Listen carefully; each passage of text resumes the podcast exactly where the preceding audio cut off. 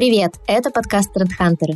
Здесь мы охотимся за мировыми трендами и вместе с героями подкаста учимся жить в будущем. Я Людмила Волкова, контент-директор платформы Future Hub и форума о человеке в мире будущего «Реформ». Привет, а я Рена Арзаева, программный директор интеллектуальной платформы для саморазвития Future Hub и международного форума о человеке в мире будущего «Реформ». Сегодня у нас в гостях Алексей Маслов, профессор, доктор исторических наук, директор Института стран Азии и Африки МГУ имени Ломоносова, автор книг об истории и культуры Китая, духовных традициях и ушу, специалист в области политического развития современной Азии, руководитель Федерации шаолинских боевых искусств. Мы продолжаем охотиться за азиатскими трендами и изучать китайские инновации вместе с сообществом прогрессивных внедорожников Тэнк в России. Тэнк — это не просто инновационные внедорожники, но и целое прогрессивное сообщество людей, которые ценят качество, технологии, свободу и комфорт, а также интересуются актуальными событиями из мира авто, культуры, путешествий и бизнеса с ума сойти, сколько у вас регалий, так интересно так все здорово, и они такие все разные, и у вас такой обширный опыт э, в изучении Китая. Расскажите нам, пожалуйста, почему Китай? Мой опыт э, как раз он очень характерен для многих людей, которые работают с Китаем, потому что Китай не может быть одномерным, Китай очень разный. И когда мы сталкиваемся с Китаем, когда вы первый раз приезжаете или 101 раз, у вас всегда какое-то новое микро- или макрооткрытие того, что там происходит. И я приехал в Китай первый раз, это было в 89 году, очень давно, и когда Китай только-только начинал становиться вот этим великим Китаем. И тогда сам э, не только Китай для нас был в новинку, но и мы были для Китая в новинку, потому что иностранцев не так много тогда приезжало. Я, так уж получилось, приехал практически без копейки денег в Китай. Я совсем недавно к тому времени закончил свой институт стран Азии Африки, то есть э, МГУ, где изучал китайский язык. И, к великому счастью, я говорить по-китайски мог. Понимал я с большим трудом, потому что тот язык, который изучался в институте, очень был не похож на тот язык, на котором говорят реальные китайцы, и поэтому все приходилось в реальной жизни изучать. И великому моему счастью, я проехался тогда по Китаю и, не имея действительно никаких средств к существованию, каждый раз буквально мистическим образом какие-то китайские друзья, какие-то знакомые подхватывали меня. Я ночевал в заброшенных монастырях, в старых городах, в телегах, наполненных каким-то сеном. То есть это было потрясающее приключение, но все прошло очень мирно. И вот самое главное, вот такой опыт, когда мы видим реальный Китай изнутри, не Китай из больших пятизвездочных гостиниц, которые сегодня каждый человек может увидеть, а Китай, который иногда грязноватый, иногда странный, но всегда абсолютно дружелюбный, вот это очень большое достижение. Мне там пришлось обучаться уже потом, я много раз приезжал, самым разным вещам и знакомиться с самыми разными людьми. И я действительно обучался и ушу, жил в буддийских общинах, обучался какое-то время даже фэн-шуй, правда, не доучился до конца, года два обучался, понял, что надо еще лет 20 обучаться, и тогда хоть что-то будет получаться. Но самое главное, что вот достигаешь, когда работаешь таким образом с Китаем изнутри, ты начинаешь понимать более-менее, как мыслят эти люди, о чем они мыслят, что они хотят, как с ними общаться. Потому что самое главное с э, Китаем, в частности, с Азией, в целом, это э, структура общения. И вот это то, чего я достиг именно тогда, и, честно говоря, многие люди, с которыми я познакомился в 80-е годы, они уже изменились, кто-то из них стал настоятелем монастыря, кто-то стал крупным бизнесменом. Конечно, их статус изменился, но связи сохраняются. И вот для Китая самое главное, то, что мы выносим из работы с Китаем, в Китае есть только один фактор, который по-настоящему работает. Это фактор долгосрочности общения. И желательно не месяц, не два, а лет 20. И поэтому, э, когда сегодня многие люди едут в Китай, ну, или в Индию, или во Вьетнам, и говорят, слушайте, познакомьте нас с кем-нибудь, мы хотим сделать бизнес, или вот хотим позаниматься медитацией у какого-то мастера, дайте нам визитную карточку, мы к нему придем. Да это вообще никаких проблем нету. Но вот дальше придется, может быть, 10 лет, может быть, еще больше с ним общаться, прежде чем с вами начнут общаться как с потенциальным учеником, клиентом, бизнесменом, ученым. То есть в Китае есть главный фактор, есть даже такая в Китае пословица, идущая от китайского философа Мэнзы «Не дергайте траву вверх, помогая ей расти» все должно прорасти в свое время. Мы вдохновлены Китаем, на самом деле, потому что мы делаем достаточно большой проект сейчас. Мы много говорим о китайских инновациях, о китайском бизнесе, о китайских взаимоотношениях. И это, конечно, другая сторона мира, вообще какая-то особенная реальность, мне кажется. На самом деле она достаточно отличается от того, как мы привыкли видеть мир. Вот вы говорите о людях, о том, как они вообще видят мир. Как вам кажется, вот сейчас Китай и Азия, они на самом деле создают тренды. То есть они их придумывают, как-то они их интегрируют, а потом весь мир начинает подхватывать. Почему происходит такая особенность? Это тоже какая-то культурная история или просто там люди по-другому мыслят? Мне всегда интересно было, почему это происходит именно так, почему там все зарождается, а потом мы это перенимаем, почему не наоборот? Во-первых, так было всегда, честно говоря, просто мы этого не замечали. И это было и в 18 веке, в 16 и в 7 веке. Из-за того, что информационное пространство было другим, мы по-другому все и воспринимали. А идея была очень простая. Азия в целом и Китай в частности, они в течение столетий формировали, мы все не сказали, торговую повестку дня. Проще говоря, они создавали вот эти тренды торговые. Откуда пошел шелк, вы же прекрасно понимаете, откуда пошел фарфор, которым все восхищались. И вообще за счет чего жила Европа? Она чем торговала вообще? Вообще-то она торговала самыми разными вкусными и вредными товарами, которые приходили из Азии. Именно Азия, Китай и Индия подсадили весь мир на чай, кофе, шоколад, сладости, различные специи. То есть это всегда было, но поскольку мы читаем европейскую историю, читаем учебники, написанные в Европе или в России, мы все-таки себя помещаем европейскую культуру в центр изложения. А в реальности есть серьезные исследования, которые, собственно, и показывают, что вся Европа, она жила за счет не Европы. Вот она жила за счет Азии. И Китай, например, к 1820 э, году приблизительно он давал 30-35% мирового ВВП. Что было понятно, сегодня он дает только 18%.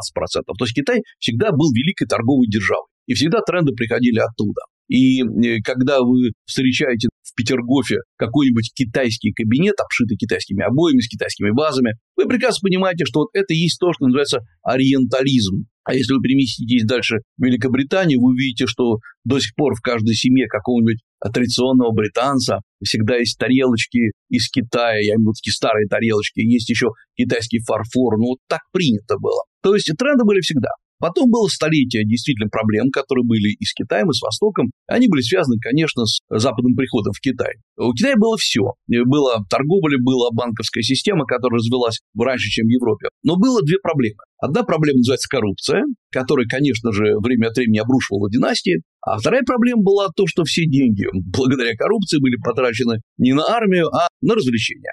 И поэтому, когда пришли иностранцы, оказалось, что э, великую экономику защищать, в общем, нечем совсем. И вот отсюда же получается столетие, там чуть больше, когда Китай, Индия, страны Юго-Восточной Азии были либо полностью, либо частично оккупированы иностранным капиталом. И иностранцы, не скажу, что они там разрушили все это. Нет, они построили больницы, университет. Э, Пекинский университет был создан американцами, Гуанчжоуский университет были как бы и позитивные вещи. Но, как ни крути, это колониализм в чистом виде. И вот когда Китай, то, что называется, реактивировался, вернулся к старой модели развития, все удивились, сказали, ой, какой-то неожиданный, он-то должен был быть таким угнетенным и не развивающимся, а тут он тренды нам создает. А потому что Китай вернулся именно к старой модели развития. Он сказал, что давайте оптимизировать все по расходам, давайте стимулировать предпринимательство. Давайте запустим массу стартапов, которые сегодня и дают э, вот этот взлет. Когда мы сейчас восхищаемся Алибабой, Алибаба когда-то был стартапом. Когда мы говорим, какой там у нас э, Вичат китайский мессенджер классный, на который можно и зарплаты получать, и голосовые сообщения отправлять и так далее. Так это тоже был стартап компании Tencent. То есть вот эта предпринимательская жилка, которая всегда была в Китае, она просто перешла в технологии. И поэтому все ничего не изменилось с точки зрения структуры бизнеса, а э, продукты изменились, потому что они стали современными. Слушайте, а вот исторически, то есть исторически то, что Китай передовой, обусловлено в том числе тем, что предпринимательский подход был всегда в истории Китая? Или все-таки тем, что Китай владел, не знаю, торговыми путями, поставками, доставками, вот эта история? Да, строго говоря, и Россия вообще-то владеет торговыми путями, расположена э, на гигантском пространстве, но не так все успешно у нас пока идет. Потому что главное использовать пространство, а не владеть им. Вот Россия когда-то, ну, в данном случае в 15 16 веках, достается огромное пространство э, Сибири и Дальнего Востока, и вот туда устремляются и переселенцы, но ведь до сих пор, строго говоря, мы ее особо не освоили. Самая большая проблема. Китай же очень классно осваивал и свою территорию, и близлежащие, потому что было стимулирование со стороны государства. Оно было и э, в древности, я имею в виду там в 7 веке, в 17 веке, оно было и, и оно есть и сейчас. Как это делается в техническом плане? Вот, например, есть какая-нибудь северо-западная регионы Китая, это те, которые прилегают к современному Казахстану, где Синьцзян-Уйгурский автономный район. Они не очень развиты, они, скажем, совсем не развитые э, территории. Государство принимает решение, что надо как-то их стимулировать. Что оно делает? Оно тут же моментально понижает там налоги, создает специальные экономические зоны, она обнуляет НДС или делает его э, где-нибудь 3%, в, в отличие от стандартных 8%. Оно направляет централизованные инвестиции, чтобы деньги появились в регионе. Оно строит инфраструктуру, дороги, скоростные дороги, железные дороги, строит дома, чтобы люди могли приехать и работать. То есть оно затрачивает деньги. И после этого туда тянутся какие-нибудь бизнесмены из центральной части Китая, которые, конечно, не очень хотят переезжать со своих насиженных мест, но они выигрывают по деньгам. Деньги – большой стимул. Они подсчитывают, что если приехать на какое-то время в это место и там заниматься бизнесом, это будет ну, минимум уменьшение расходов на 15, 20, а то и на 40%.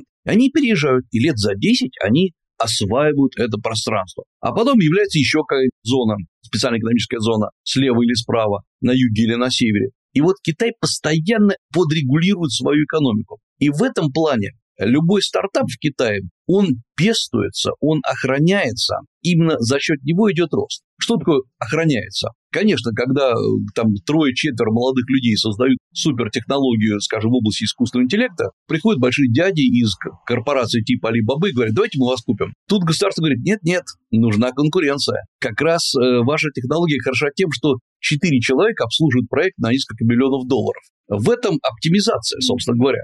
Поэтому не надо покупать. Давайте, вы лучше, мы вам дадим кредитик хороший, продолжайте. Или, например, когда эти четверо ребят говорят, слушайте, ну мы достигли потолка, но нам не хватает даже не денег, а помещений, вывода продукции на рынок, потому что одно дело открыть что-то, другое дело начать продавать.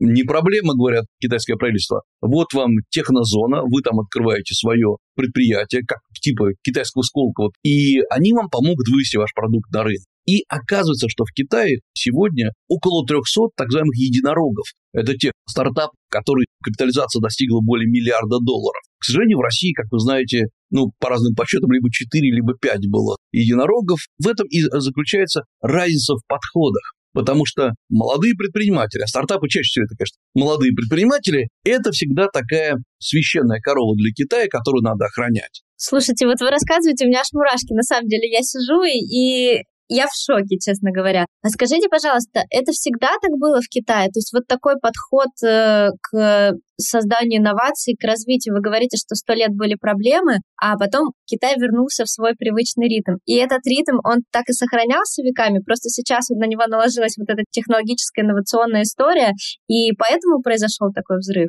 Да, конечно, он всегда сохранялся, просто э, здесь надо с другой стороны посмотреть. Это называется ответственное государство. А в Китае государство, оно никогда не было мягким, э, таким любезным, но оно всегда было ответственным. Оно социально ориентированное, оно отвечает за людей, которые в нем живут. Если вы соблюдаете какие-то определенные нормы поведения, оно всегда вас будет поддерживать оно вам будет выделять в случае голода продукты питания. В случае, если вы что-то начали развивать, вот эти стартапы, оно будет выделять деньги. Я как-то говорил с э, руководителем одной из технозоны, а технозоны – это э, государственные зоны. Я говорю, слушай, вы выделяете массу денег. Я могу сейчас прийти, не имея технического образования, могу сделать стартап, и вы мне выделите денег? да, можете. Я говорю, ну я же ничего не сделал, я не являюсь специалистом в, скажем, искусственном интеллекте. Она говорит, да, из 10 стартапов 7 прогорают, но 3 окупают все. Вот поэтому они не смотрят на ежесекундную доходность, э, потому что Китай живет длинными циклами. Любые развитие технологий – это длинный цикл. Вы можете сделать открытие в один день, но лет 5, 6, 7, а то и 20 придется, чтобы его внедрять. Вон, посмотрите, э, как мы давно э, начали говорить об искусственном интеллекте в компьютере. Лет даже 20 назад. Но только сейчас он начал писать более-менее связанные тексты. И то иногда э, промахивается. Значит, соответственно, ну еще, наверное, лет 10-15 пройдет, прежде чем мы с ним начнем беседовать. Здесь надо понимать, что стартапы, они долгие истории. И государство само по себе должно играть в долгую, чтобы это все сделать. Вот поэтому Китай, он всегда играл в долгую. Китай долгие циклы. Понимаете, когда у вас 5000 лет непрерывной истории, то вы немножко по-другому мыслите. Вот в этом, собственно, вся хитрость, да.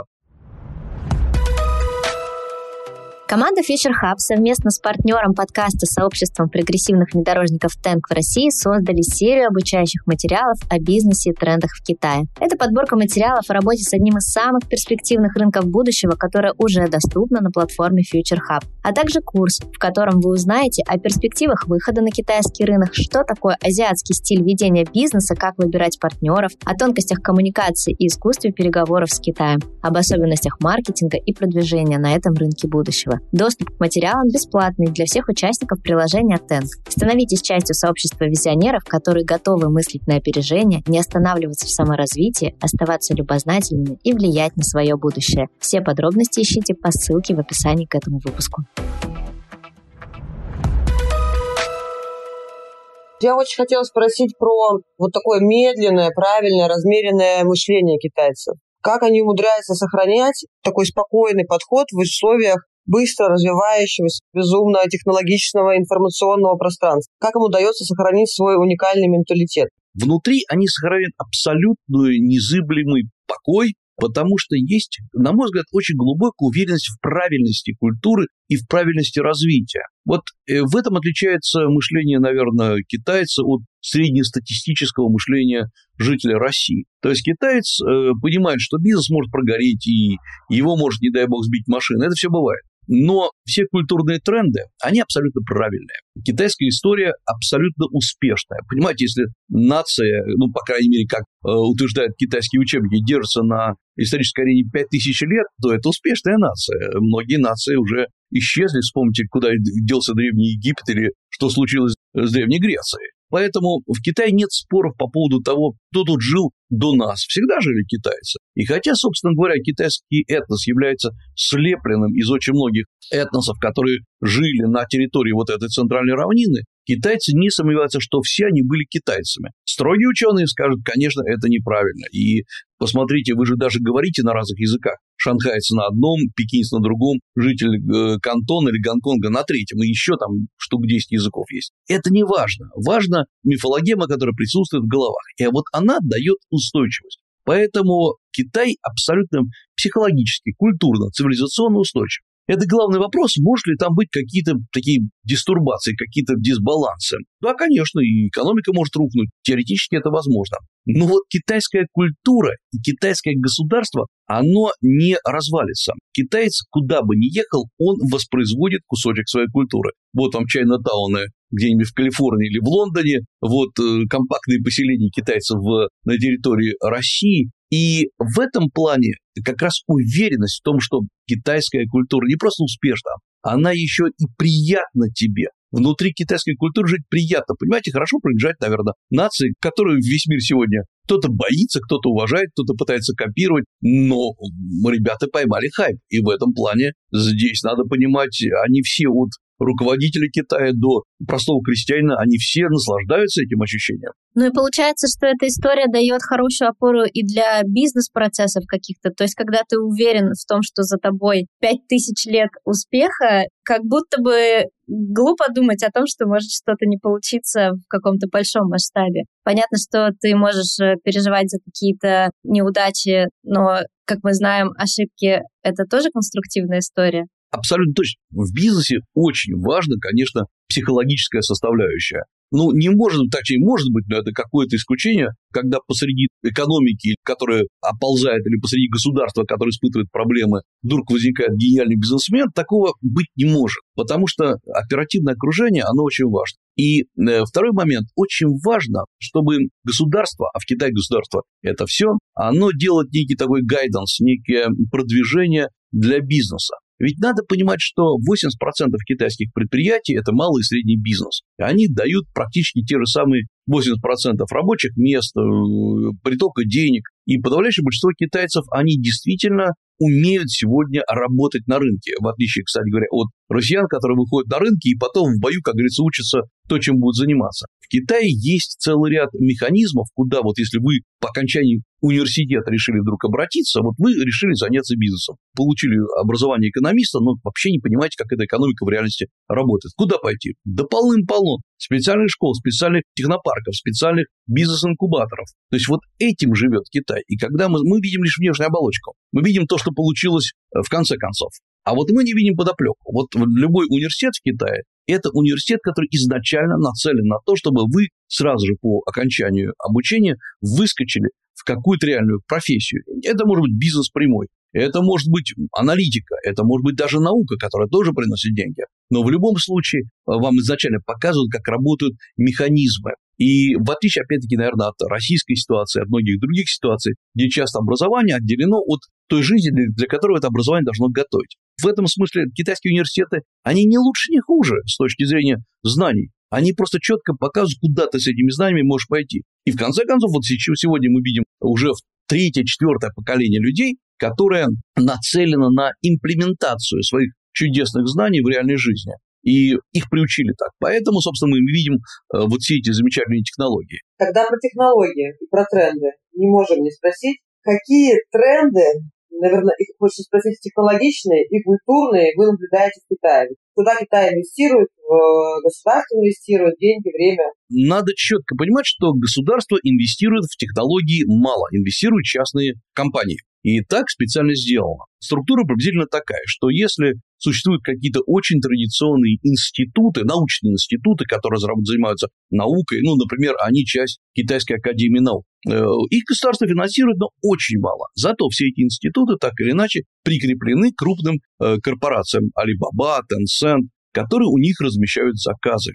И, по сути дела, они работают сразу на рынок. Эти крупные корпорации прекрасно понимают, что э, есть некий горизонт развития, то есть нельзя требовать от ученого, что он за год должен сделать какое-то гениальное открытие, например, новые наноматериалы, э, то, чем сейчас гордится Китай, новые химические вещества, новые э, а, а, искусственный интеллект. Но, то есть есть какой-то зазор. И вот 3, 4, 5 лет корпорации финансируют, но заодно, вы же понимаете, контроль со стороны бизнеса и контроль со стороны Министерства науки, а он разный. Государство, оно, для него важно отчеты, количество статей, э, а для бизнеса важно, вот это можно продать или нет, это окупится когда-нибудь или нет. Количество статей здесь не особо учитывается.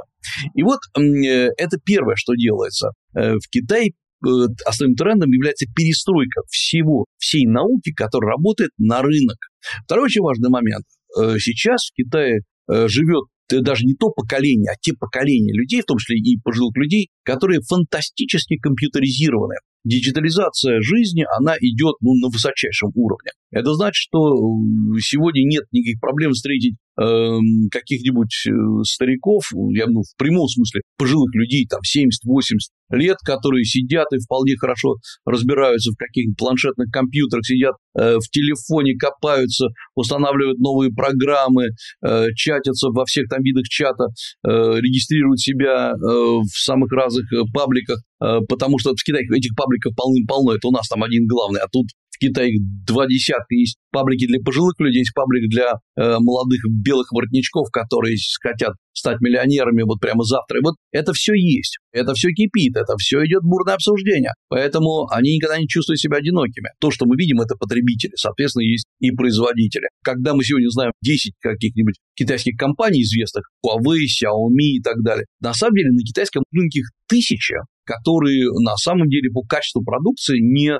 хуже, чем э, мейджоры, но они меньше раскрутились, у них меньше денег на рекламу, и они не вышли, скажем, на китайский рынок. Вот тренд основной заключается в том, что Китай стал не просто диджитализирован, пришла еще то, что называется геймификация. Помните, это замечательный китайский социальный рейтинг, когда вам выдаются определенное количество баллов, и вы э, их можете либо потерять, если плохо себя ведете, не возвращаете кредит или не поставили там на место свой электрический самокат, вот вам тогда сбавляются баллы, или наоборот, если вы бабушку через дорогу перевели, и все нормально. Многие говорили, слушайте, да это вообще контроль над сознанием людей. Человек ничего не может сделать, не получив баллы. Вот восстание будет. Китайцы говорят, слушай, да это потряс, это прикольно, это же гейм, это же абсолютно здорово. Набрал баллы, потерял баллы. Они радуются, мышление другое. Вы, наверное, первый человек, от которого я слышу какие-то позитивные истории на этот счет, потому что мы-то тоже привыкли думать, что это тотальный контроль, это невозможно сделать какие-то свои действия, это полная зависимость от государства, от этих пятилеток. А сейчас я слышу, что это то, что приводит Китай к успеху. Просто у меня пока в голове это сложно укладывается. Спасибо вам огромное, что вы с такой стороны открываете нам Китай. Это потрясающе просто. Понимаете, это один из факторов. Таких факторов тысяча. Надо понимать, что э, оценивая с нашей стороны, с стороны нашего опыта Китай, мы всегда промахиваемся. Ведь когда мы говорим, вот есть все-таки востоковедение, это особый род наука и китаеведение, и она приучает только к одному – смотреть на происходящее глазами китайцев, залезть им в голову и посмотреть, как они видят мир. В этом вся хитрость заключается. И когда мы учим историю, литературу, даже древнюю или китайский язык, причем язык как древний, так и современный язык интернета, который ну совсем уж не похожи друг на друга, это делается для одного, чтобы понять, а что китаец-то испытывает, когда он получает сбавку там в 50 баллов или прибавку в 30 баллов, и что китаец думает, когда ему там, например, внезапно сваливаются, как китайцы делают время времени, возврат по налогам. Только тогда мы начинаем понимать, с кем мы общаемся. Проблема всегда у нас одна, простая. Мы переносим на Китай стереотипы, которые мы отработали э, на Западе.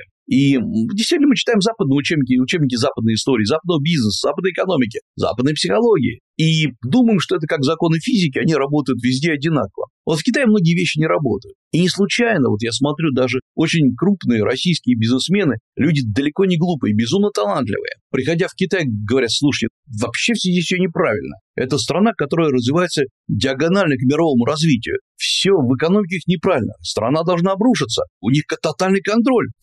Нигде не работает. Это же ужасно. Так жить нельзя. Так они живут прекрасно. Потому что Китай создал, например, абсолютно параллельную электронную экосистему. Абсолютно любому ресурсу, который бы вы не придумали, от мессенджера до онлайн-технологий, от э, онлайн-образования до простой записи голоса. Вот все, что есть на западном рынке, есть параллель в Китае. И вы никогда не испытываете то, что называется одиночество от, э, без технологий. Время от времени я обновляю такую табличку, вот что есть там в западном мире, что в восточном мире. И есть абсолютная параллель. В этом плане э, китаец, он, строго говоря, даже и не, часто и не знает, что есть мессенджеры другие или социальные сети другие. Когда у вас рынок миллиард четыреста миллионов человек, то вам всегда есть с кем пообщаться в этих мессенджерах. Вам не обязательно выходить на западные рынки. А каким образом произошла, если это можно отследить, вот эта глобальная диджитализация, когда все и бабушки, и дети, все в телефонах, как обучили бабушек? нативно произошло э, или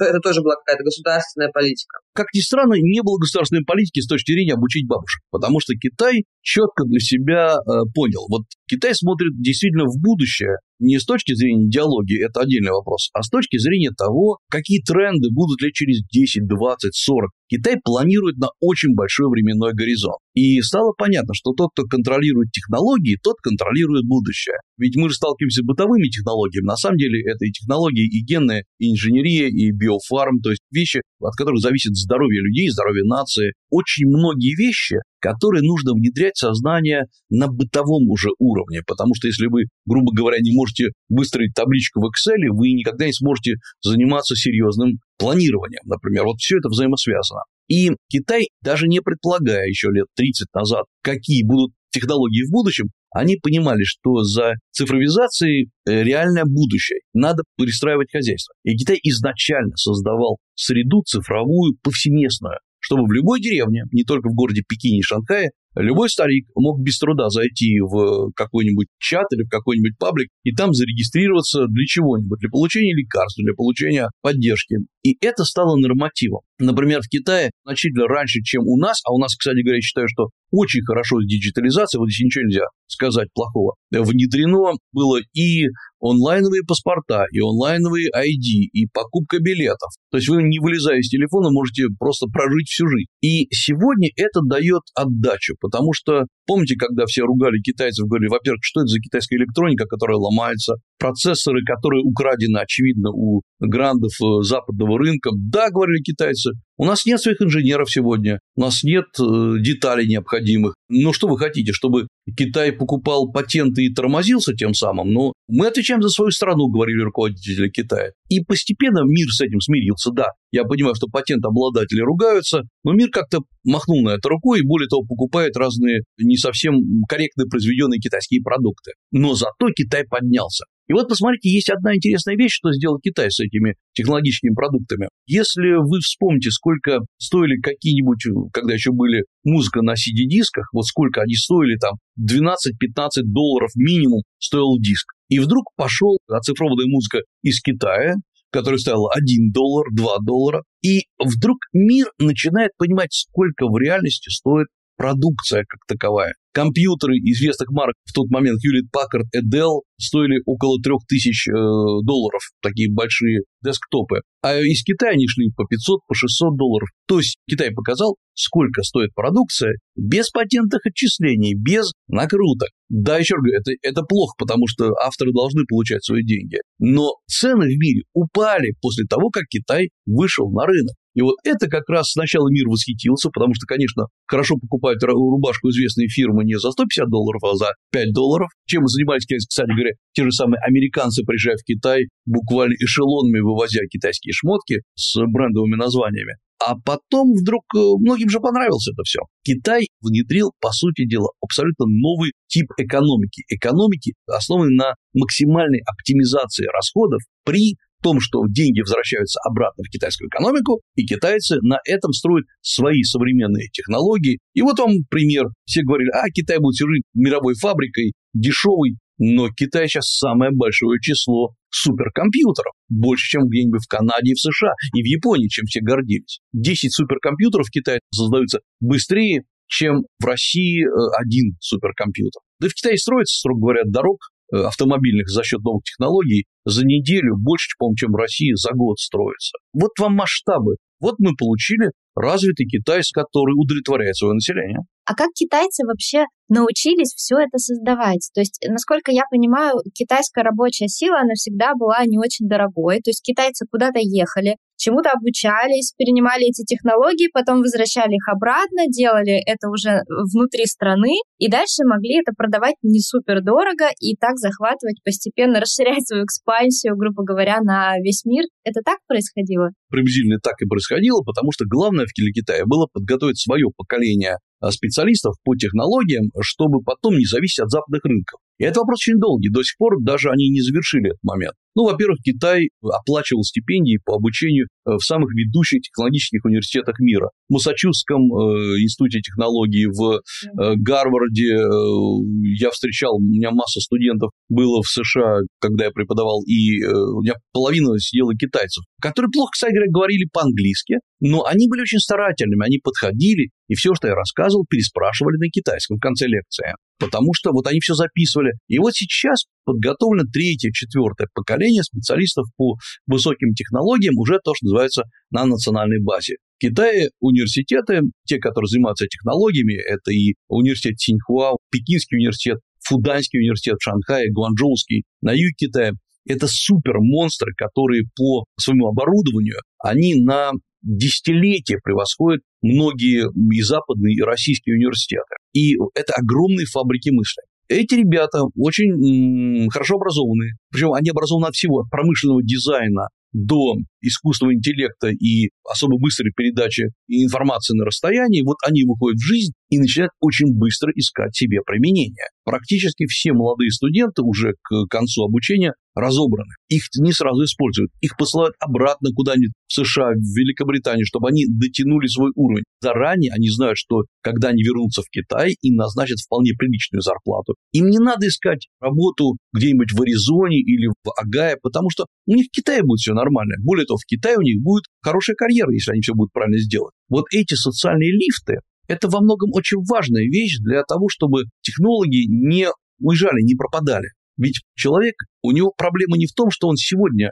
мало получает денег за свою работу. Проблема всегда в том, что он не знает, а завтра-то он будет получать больше или нет. И вот если не видна перспектива, если она не очевидна, конечно, он будет искать всегда что-то другое. И китайцы в этом плане ничем не отличаются от всех остальных людей. То есть технологии в Китае базируются на том, что если вы хорошо образованный человек, если у вас есть идеи, если вы работе в оперативном, нормальном технологическом окружении, вы всегда будете расти. И вот именно это дает дикое желание китайской молодежи получить образование именно в этой области. Поэтому обогнать Китай, на мой взгляд, сегодня практически невозможно. Китай по мышлению, не по технологиям, по мышлению, ушел лет на 30-40 вперед относительно практически всех западных стран. Про американцев не говорю, Америка очень разная. Большие города и маленькие деревни, очень разные. Даже от России, которая, еще раз говорю, хорошо развита в плане технологий, Китай живет на поколение, как минимум, впереди того, что делаем сегодня мы. Из того, что я слышу, конкурировать с Китаем смысла нет. С Китаем нужно дружить и сотрудничать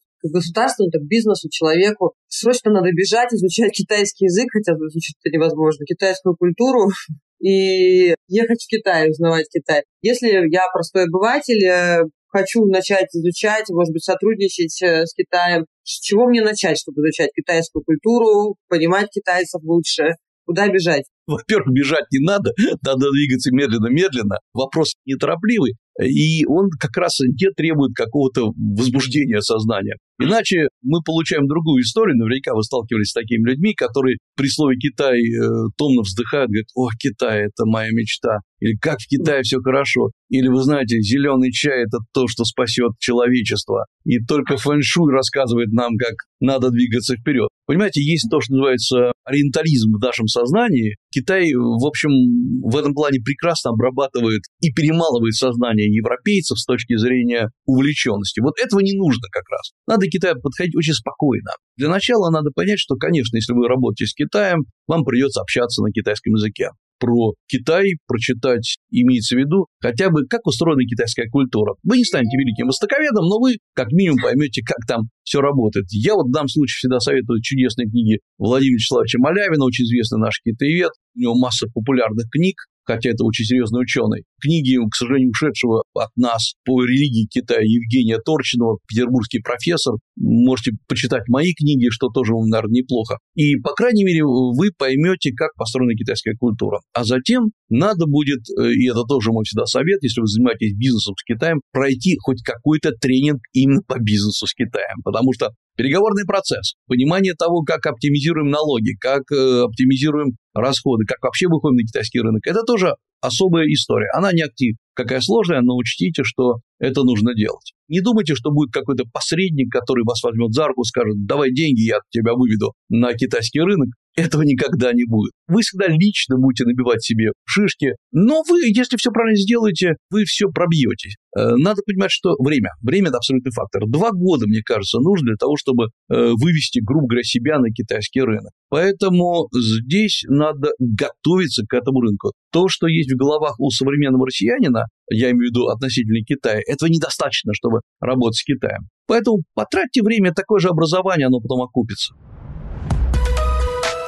У меня, наверное, будет такой финальный вопрос. Если вы говорите, что Китай уже лет на 30 опережает нас сейчас, каким вы видите будущее Китая? Что нас ждет? Чего нам ожидать? Чего нам опасаться? Или наоборот, пора подсобраться и уже делать примерно то же, что делает Китай? Во-первых, конечно, Китай никуда не денется ни через 30 лет, ни через 50 лет. Он изменится, это точно. Китая не надо бояться, поэтому здесь нам нужно прежде всего готовиться к тому, что лет на 30 вперед наша вся политика, экономическая, внешняя политика, культурная, она будет развернута на восток. На восток, который не всегда понятен по своим формам. Поэтому первый совет – надо его изучать не меньше мы изучали когда-то западную культуру от э, там, Фома Аквинского и Шекспира до современных писателей. Во-вторых, надо понимать, что Китай будет диктовать тренды не только технологические, это будут и экономические тренды, это будет, наверное, наверняка китайская финансовая система, параллельная долларовой системе, и, соответственно, банкам и российским банкам придется в этом плане серьезно перестраиваться. В-третьих, надо менять нам, конечно, понимание того, что Китай – это страна, которая покупает массу нефти и газа, и так будет до бесконечности.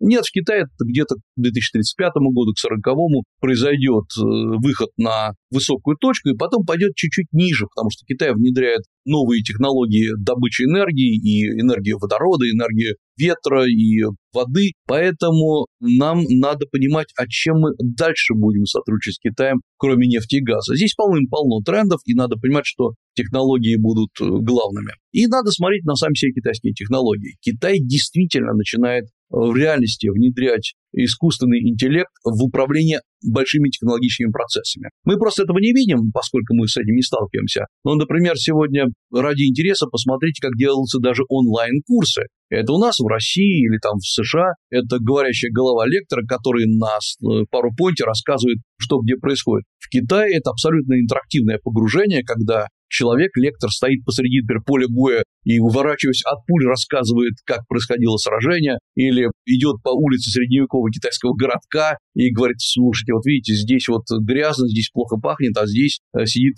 философ Конфуций, с ним сейчас можно поговорить. И это все полный интерактив. Это вот делается как э, компьютерные игры, только это э, полное погружение. То есть это прям технологии метавселенной, грубо говоря, когда ты... И это то, что метавсе... технологии метавселенной растут сегодня в ценовом выражении, вырастут до 35 года процентов на 40. То есть, грубо говоря, если вы сегодня вложите доллар, вы получите доллар 40 через какое-то время, потому что это супер развивающаяся история. И то, что начиналось как игра компьютерная, сегодня это образовательные технологии, когда вы приходите на предприятие, вас надо быстро обучить работать, вот вы молодой менеджер, вас тут же погружают вот в этот интерактив сразу же. Это другое мышление через 30 э, лет придут э, люди, уже это будут еще плюс одно или полтора поколения, для которых метавселенная является нормативом жизни. Не могу сказать, все говорят, а это будет бездушная страна. Да нет, в общем, всегда были какие-то технологии, которые нас пытались лишить души. Этого не надо бояться. Просто надо понимать, однажды такие страны, как Китай, возможно, другие, будут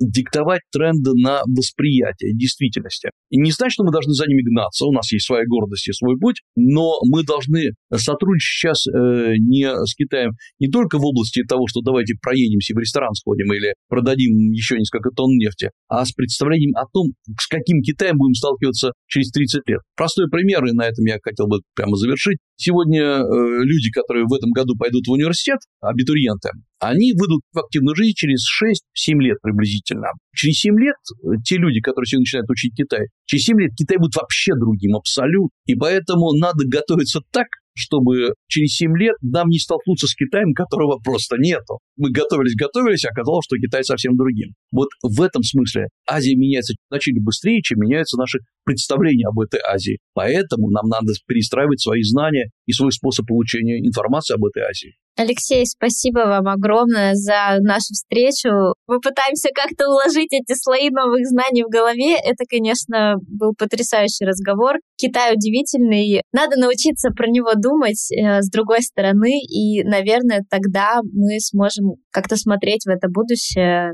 Всего доброго.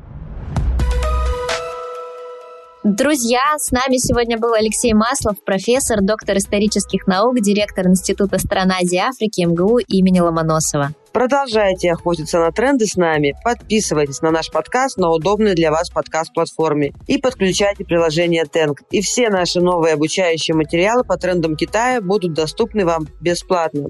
Ставьте нам звездочки, советуйте коллегам и друзьям, переходите на сайт подкаста и пишите, какие темы вам интересно обсудить. Задавайте вопросы. Мы с радостью возьмем их в работу над выпусками. Подписывайтесь на интеллектуальную платформу для саморазвития futurehub.io. Сейчас доступ к ней бесплатный. Следите за нами в Телеграме. Все ссылки есть в описании к этому выпуску. Спасибо, что слушаете наши выпуски до конца. И мы напоминаем вам про специальный проект Future Hub и сообщество Тенк в России. Рынок будущего Китая. Вместе с сообществом Тенк вы узнаете фундаментальные культурные отличия деловой среды в Китае. Познакомитесь с особенностями продвижения проекта на рынке Китая. Получите практические советы для работы. Читайте подробности о нашем специальном проекте по ссылке в описании к эпизоду и в наших социальных сетях. Совсем скоро мы продолжим наше путешествие по Китаю, а пока прощаемся. Увидимся в будущем. Пока-пока.